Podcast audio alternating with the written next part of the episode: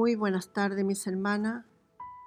Espero que el Señor les bendiga grandemente en esta tarde, en este momento que vamos a tener para hablar y conversar de la palabra del Señor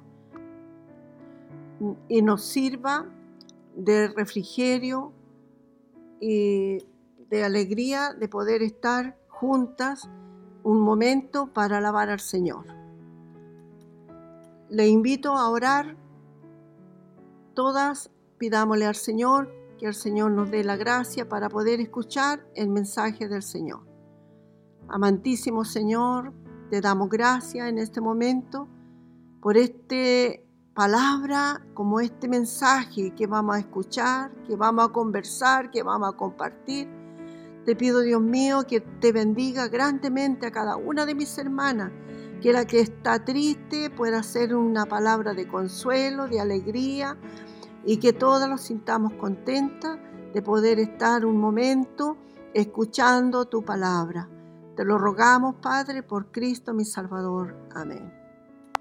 El mensaje que vamos a compartir en esta tarde nos habla de la fe y se encuentra en Hebreos 11, 1 Dice, es pues la fe, la certeza de lo que se espera, la convicción de lo que no se ve.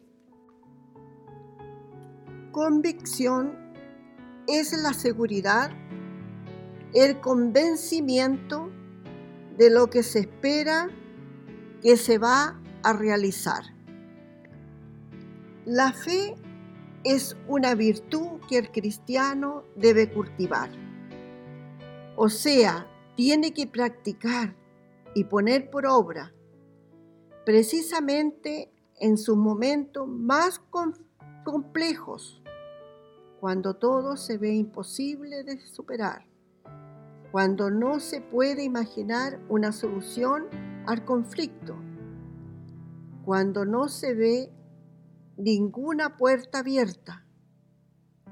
Hablar de fe es hablar de cosas imposibles y creer que Dios hará que la solución aparezca por su poder y misericordia.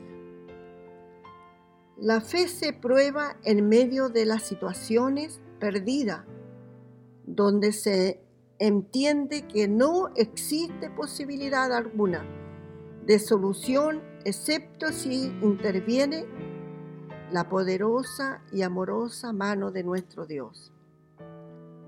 Él solo espera que tengamos la suficiente fe para esperar en Él y Él obrará en nuestras dificultades solo por la fe en su nombre. Recuerde a la mujer sirofenicia, que dijo al Señor, de las migajas que sobran y caen de la mesa de su amo, se hartan los perrillos.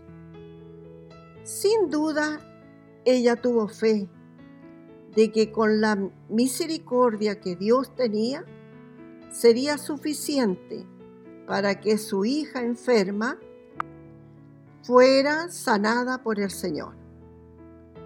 La fe de esta mujer impactó al Señor, pues dijo, creerme mujer, que ni en Jerusalén he hallado tanta fe.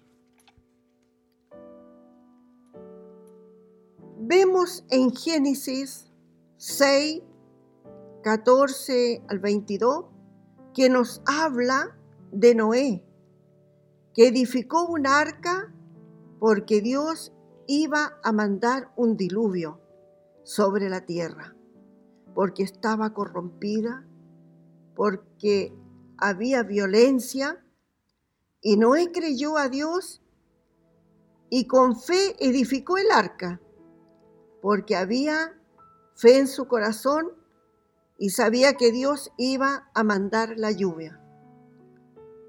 Vemos también la fe de Sara, que también está en Génesis 16, 15, 19, que siendo una mujer estéril y de edad ya avanzada, de 90 años, y Dios le dio un hijo.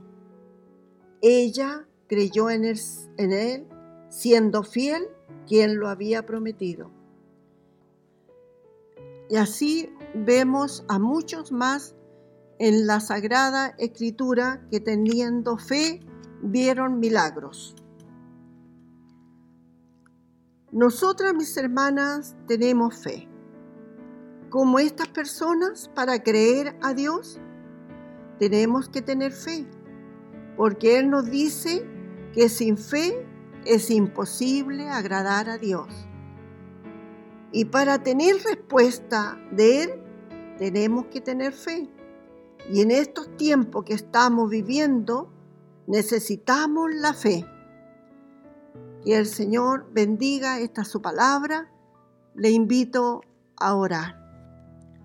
Amantísimo Señor, te damos gracias por este tu mensaje, el cual ha sido tan claro, nos viene hablando, Señor, de la fe.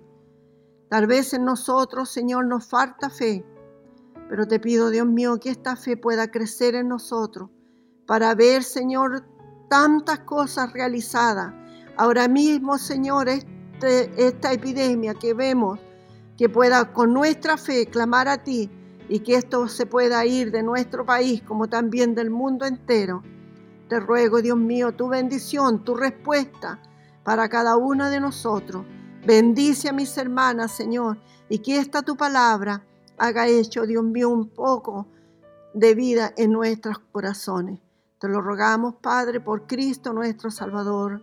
Amén reciba el cariñoso saludo de nuestro pastor. Dios les bendiga.